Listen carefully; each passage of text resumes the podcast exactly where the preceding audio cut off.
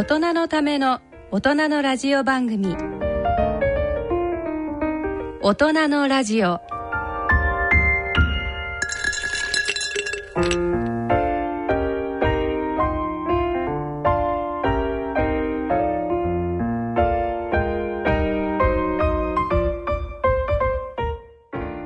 皆様ご機嫌いかがでいらっしゃいますか？大宮時子です。奈良正治です。この放送は予防医学をテーマに人間ドック学会この6月まで理事長の奈良正治先生と進めてまいります。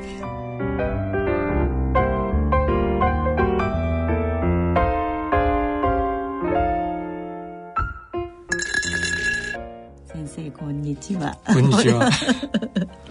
まあ、今回はですね日本人間ドック学会の関連団体でございます。日本人間ドック検診協会が毎年開催しております。受けてよかった人間ドック体験コンクールでこれまでの最優秀賞受賞作品のご紹介とその受賞者の方々となんとお電話であのつないでお話を伺ってまいりたいと思います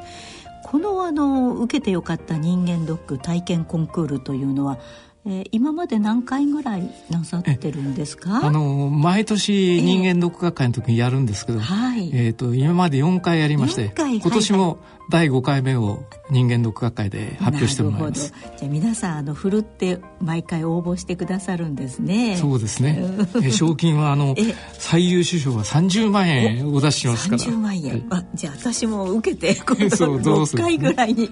応募したいなと思いますね。これはあのどこでやるんですか？大体東京なんですか？それとも全国を回ってなんですか？全国回るんですけどね、えー、今年は実はあの、えー、長野県の松本市でやります、えーあそうですか。来年は埼玉県の大宮市でやりますから、そうですか、ええ、じゃあ長野はまああの私の場合はちょっと遠いけど大宮来年行ってみようかな。じゃあ自分もやっぱり応募しなくちゃ、え、そうですね。身内はいけないんですか？いいですよ。いいですか、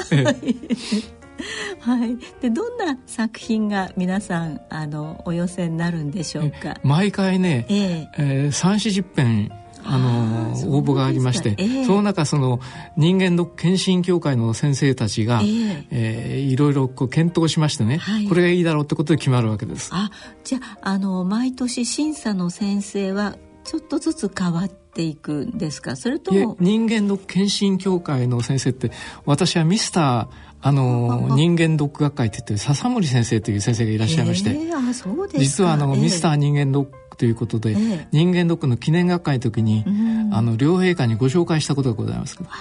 あの人間ドックの第1回目からずっと毎回お出になってるんですよ。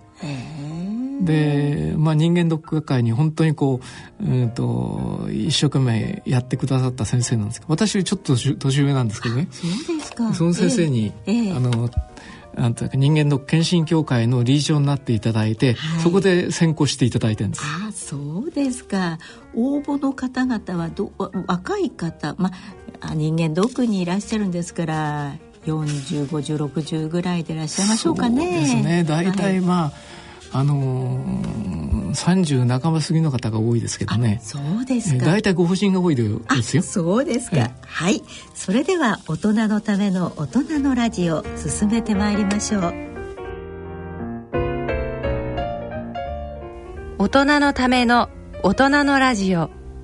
この番組は野村証券ほか各社の提供でお送りします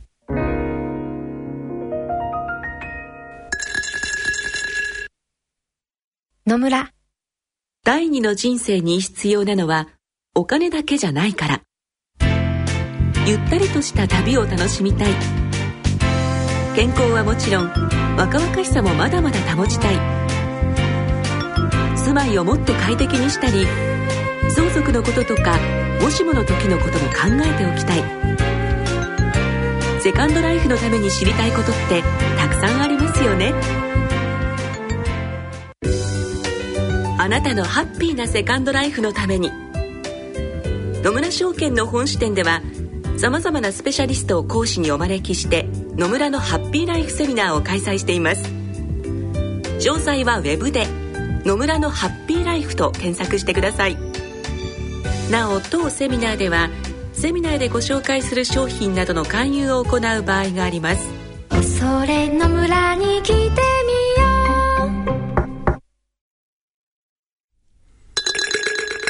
それではまずは第1回受けてよかった人間ドック体験記コンクール最優秀賞受賞作品をお聞きいただきましょう。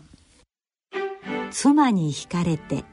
白石幸則。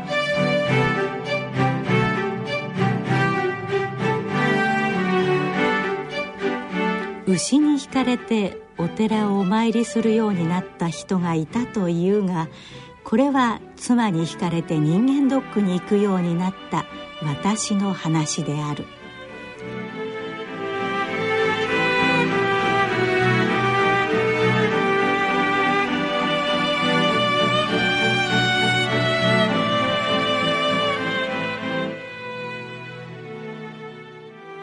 だいぶ前のことだがお前の家は早死にの系統なんだから今のうち仲間と遊んでおかなきゃダメだ。古い友人に怒るように揶揄されたことがあった。仕事にかまけて私は付き合いが悪かったのだ。自慢にはならないが確かに私の家は代々早死にだった。祖父は43歳。写真でしか見たことがないのだが。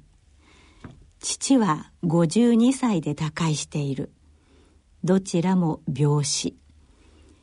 一生懸命働くけど健康のことを顧みない DNA が我が家に伝わっているのだ。私もストレスを発散させるのが下手で常にイライラしヘビーに喫煙していた。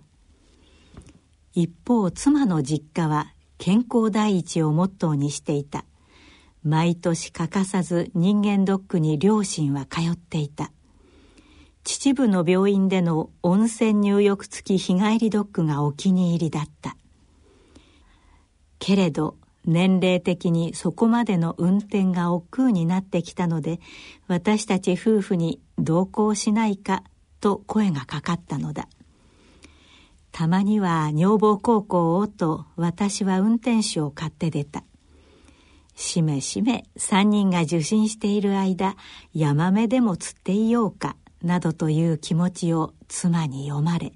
鶴の一声で私も受診することになってしまった。40歳の頃だったか。何年か同行した私は仕事のことを忘れて過ごせる人間ドックも悪くないと感じ始めていた。妻と恒例のお出かけと思えば嬉しくもある。幸い私は注射も胃カメラもあまり苦にならない。健康のお墨付きをもらうのも愉快であった。その後私たち夫婦は2人だけで群馬県のある病院の人間ドックへ行くようになる。義父母は高齢になっていろいろな病院にかかるようになり別行動になったのだ。それから5年続けてドックを受診した。結果は蓄積されてより効果的だった。担当の看護師さんたちとも顔なじみになれてなんとなく嬉しかった。50歳になる少し前続けて2年心臓の再検査が必要との結果が出た。1年目は無視した。私の悪い癖の健康過信からである。ところが2年目は妻にも肝臓の要再検査の結果が。妻に同行して私も病院へ行った。妻は異常なし。私には心房細動との診断が下された。聞いたことのない病名ですが放っておくと失神したりするのでしょうか。医師に尋ねると寝たきりになるか死ぬとの説明だった。しばらく薬で様子を見ましょうとのことだったがひどい不整脈は一向に改善せず医師の判断で群馬県立心臓血管センターを紹介されて入院が決まった。カテーテルアブレーション心筋焼灼術という最新の治療を受けられて心房細動は治った。4泊5日の入院で退院後1日休んだだけで仕事に復帰できた。入院中白いベッドでゆっくり本を読んだ。好きな小説を何冊も読み直した。テレビも見た。日曜朝のテレビは実に30年ぶりだった。気候ものの番組で大勢の女性が列をなして踊る阿波踊りの映像が流れた。不覚にも突然涙があふれて止まらなくなった。むせび泣いてしまった。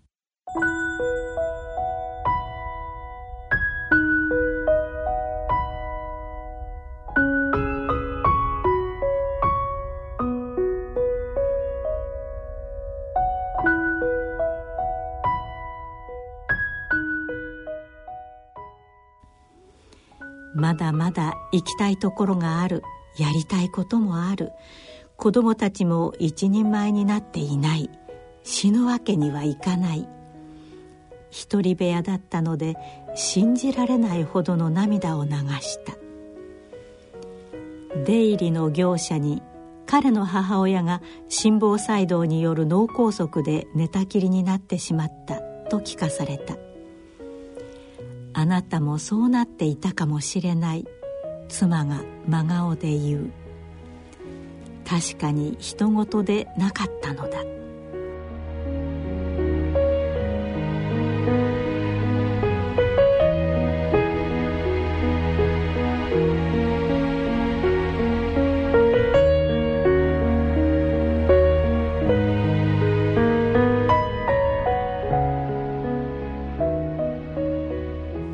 忙しい忙しい。俺だけは大丈夫。とやっていたら私は今頃どうなっていたことか。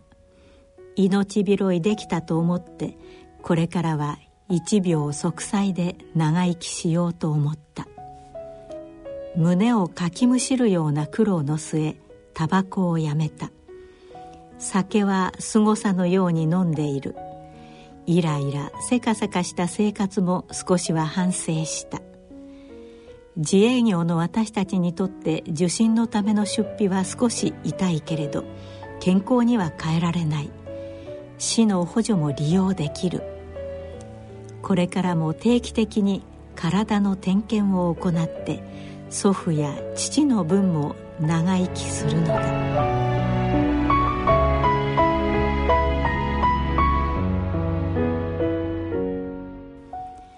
50歳から保護司としてボランティア活動も始めた。75歳の定年までその職責を全うしようと決意している。健康な老後を迎えて苦労をかけた妻と共に日本中を旅してみたい。妻に惹かれて人間ドック。言っておいてよかった。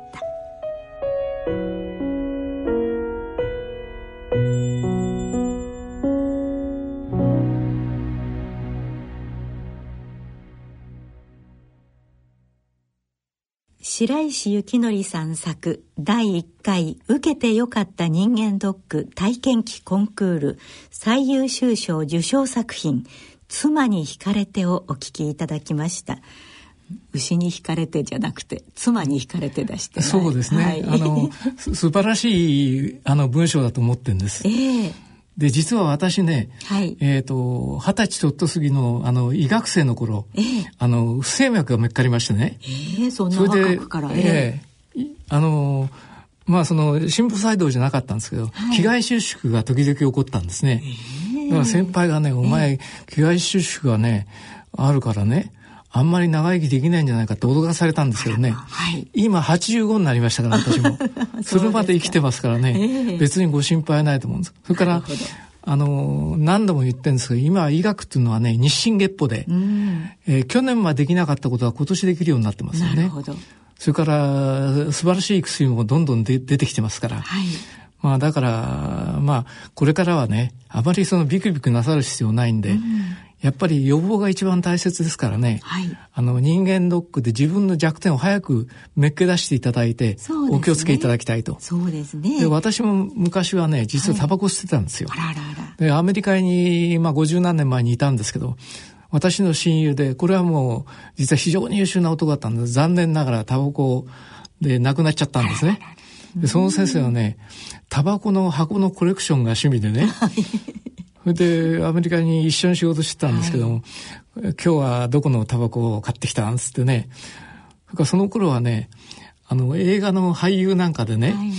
あの、タバコの吸い方っていうのはかっこいいのがいたんですね。ハンフリー・ボガードがこうちょっと横丁で加えて いいとかね。はい、なんとかはね、あの、どういうふうな吸い方してって一生懸命鏡見て真似したことがあったんですけど。でも、その親友がタバコの原因でね、やっぱり脳卒中になって、で、脳卒中になってね、やっぱり10年ぐらい、あの、療養したんですけど、亡くなったんです。えー、もう、今から30年ぐらい前。に。それが私はね、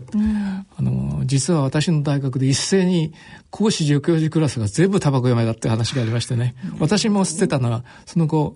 一切やめちゃったんです。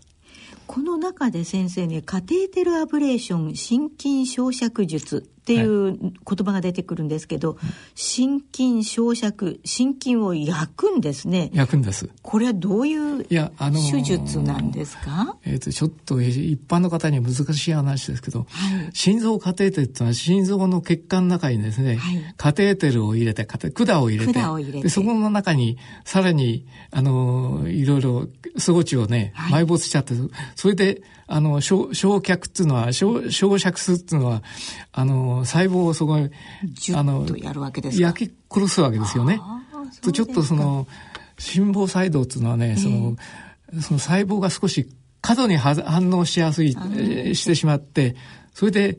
あの、心、あの、心房細動が起こっちゃったんです。だからそれを落ち着かせるために、ちょっと余分に興奮してるところ、こう、お前ちょっと静かにしろってことを焼くわけですね。なるほど。まあ、そういう技術もね、えー、ここ、そうですね、10年、15年ぐらい前から日本でできるようになりまして、日本人というのは非常に器用なんですね。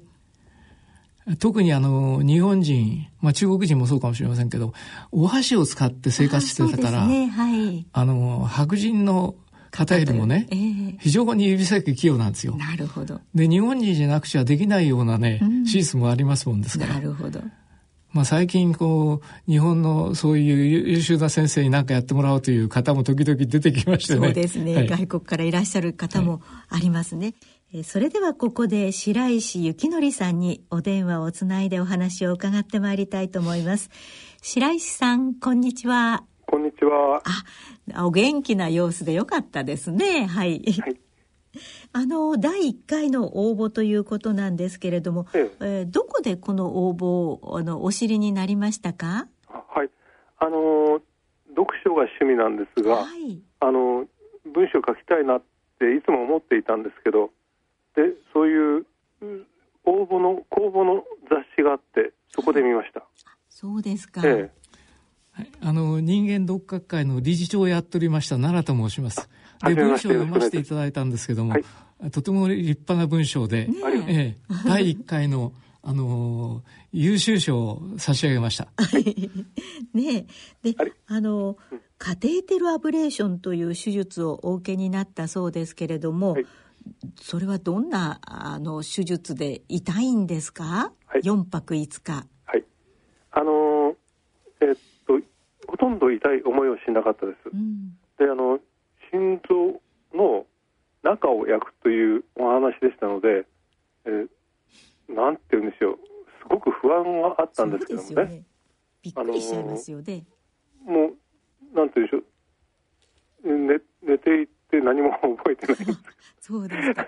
痛くは全然ありませんでした。じゃ麻酔がね上手に効いてよかったですね。はい。はい。で、あの入院の時にあの文章にあったあのむせび泣いてしまったもうボーダの涙を流したということが書かれていましたけど、ええ、これはどうなんでしょうか、はい、あのもう自然に溢れてきちゃったという感じなんですか？そうですね。あのまあお恥ずかしいような話なんですがえっと日曜日にリラックスしてテレビを見るなんてことはほとんどなかったもんですから、であの若い頃にその番組はですね新日本機構の特集だったんです、はい、若い頃にその番組大好きでよく見ていたんですが、はい、あのそういえばずっと見てなかったなと思って、流れたなんていうんでしょう月日の大きさみたいのに、ね、ええ、あのそれをかん突然気がついて涙が溢れてきたという感じですね。で阿波踊りの場面をやっていたんですが、はいはいええ、あの連の女性たちが生き生きと踊ってるのを見て、はい、あそうだこういうのを見たかったんだとかあんな街に行きたかったんだということを思い出したんです。なるほど、ね、そしたらどっと。どっと。はい 一人部屋だったもんですから恥ずかしげもなく泣いてしまいまいやいやなかなかでも男泣きっていうのはどうなんでしょう？これ生理現象ですかね奈良先生。そうですね。でも本当におめでとうございます。ありがとうございます。であのさっきも大宮さんと話をしたんですけど日本人っていうのはあの子供の頃からお箸を使ってますから、はい、非常に器用なんですね、ええ、それから心臓の血管の中にずっとカテーテルっていうのを入れて、ええ、そこにあの細胞を焼くものが入ってて、はい、で少し興奮しすぎている細胞をちょちょっとあの静かになっていただくという、うん、そういう技術なんですけどこう日本が非常に上手なんですよ。で今もう外国の方もですね日本でそういう手術を受けたいって方も多いんですけども、はい、まあ、何しろあの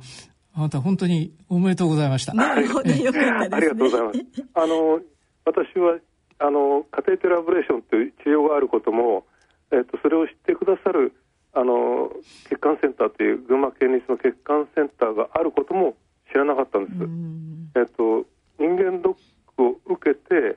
それで紹介されて初めて行ったと。でですからそのその人間ドックの機会がなければそこまでたどり着かなかったんだと思います。そうですね。よかったですね。で、あの奈良先生もよくおっしゃるんですが、はい、まあこれからは1秒息災でいこうということですけれども、え どうですか？はい、えーと、無病息災が本当はいいのかと思うんですけどもね、えーと、今、まあ、心臓の病気だったので、はい、78週に1回通院していてで、えー、年に12回心電図とか血液の検査をしてもらってます、はい、えー、ですからそれとえっと、相変わらず妻に惹かれて人間ドックも受けてるもんですから、はい、えほとんどなんて言うんでしょうそのちょ、えー、今は元気ですけどもその病気が一つあるおかげでさまざまな角度から常に健康診断をしていただいているような感じですのでだからきっとこれ案外長生きできちゃうかななんて思ってますけどね。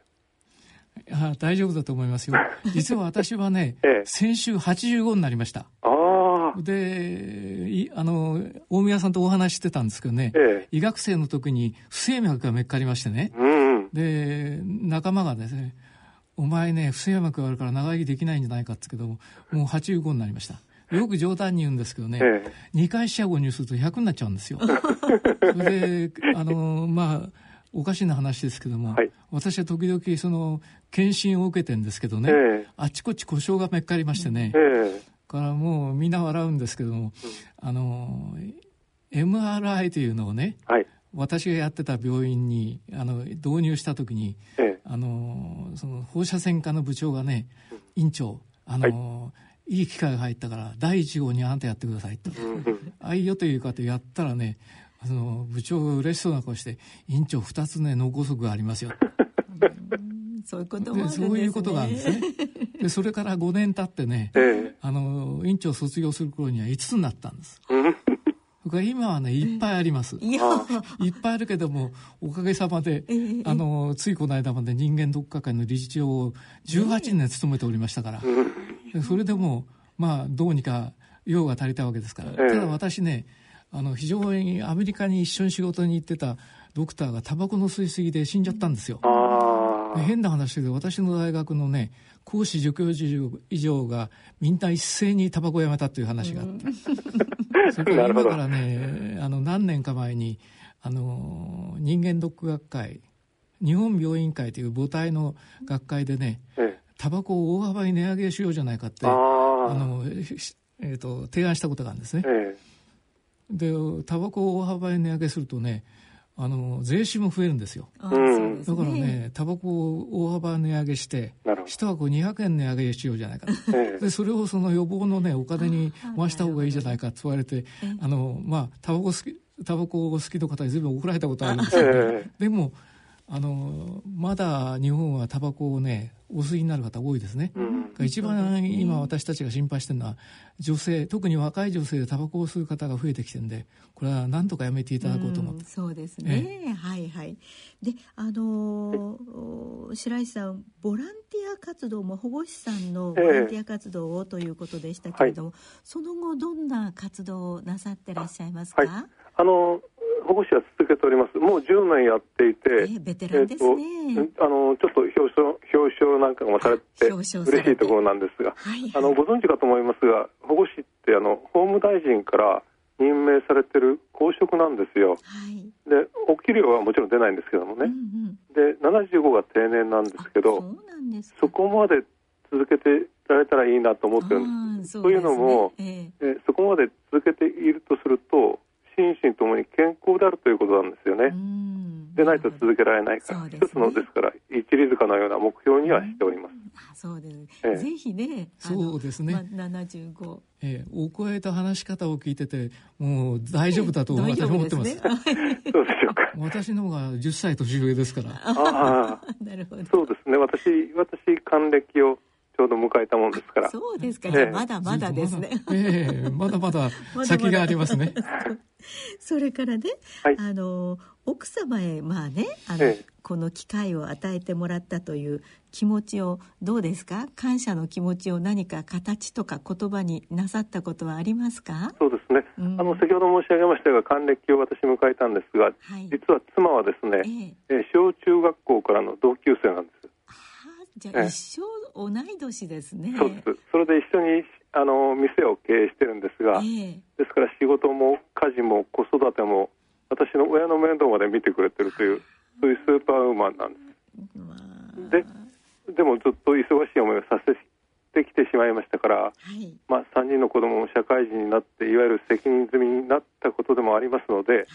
えこれからは彼女が若い頃の趣味は旅行だったんですね、だからそれになるべく付き合って一緒に行けるようにまあ、2人で元気にやっていこうとは思っております。いいですね。そうですね。大変ごちそうさまでございます。あの私ね、あのアメリカに3年ほどいたんですけどね、えアメリカの仲間がね、もうことごとにね、あの奥さんに対して「I love you I love you」っつってんですよ。でなんか非常にねあの不思議に聞こえたんですね。えー、ところが日本人とはあの男は恥ずかしがり屋ですからね、うんあの、お前を愛してるよとかね、えー、お前のおかげだってことなかなか言わないですね。私も言わなかったんですけどね。でもあの、欧米人は、あの、抜け、抜け抜けそういうことを人の前で言うんですよ。なるほど。でも今はね、日本もだいぶそういう風習になってきましたから、やっぱりね、奥さんがあっての、あのあなただと思いますから、ね、もうストレートにね、うん、あのあんたのおかげでね私はこれだけ元気でいるんだってことをおっしゃった方がいいと思う。ね、先生でも私放送ではそれは言えませんの、いやもういけずいけなんつうんですかもう恥ずかしいと思わないどんどんおっしゃった方がいいですよ。なるほど、特に私のね一緒に仕事してたあの、白人のドクターなんか、もう人の前であろうとなんだろうと、うん、I love you なんてやってますから。まあ、初めね、僕はおかしいな、恥ずかしいなと思ったんだけど、今はそういうふうに言った方が良かったなと思ってますね。なるほどね。はい、じゃあ白石さん、そんなことで、あのぜひ奥様をいたわってください。それであのいつまでもご夫婦でね長生きなさってください、ね。ね、ごちそうさまでございました。はい、え妻があの妻が人間ドックを予約してですね、はい、私が旅行を予約するというそういう役割分担になればと。いいですね。じゃああの人生楽しんでください。ありがとうございます。先生にはあの東京国際フォーラムで表彰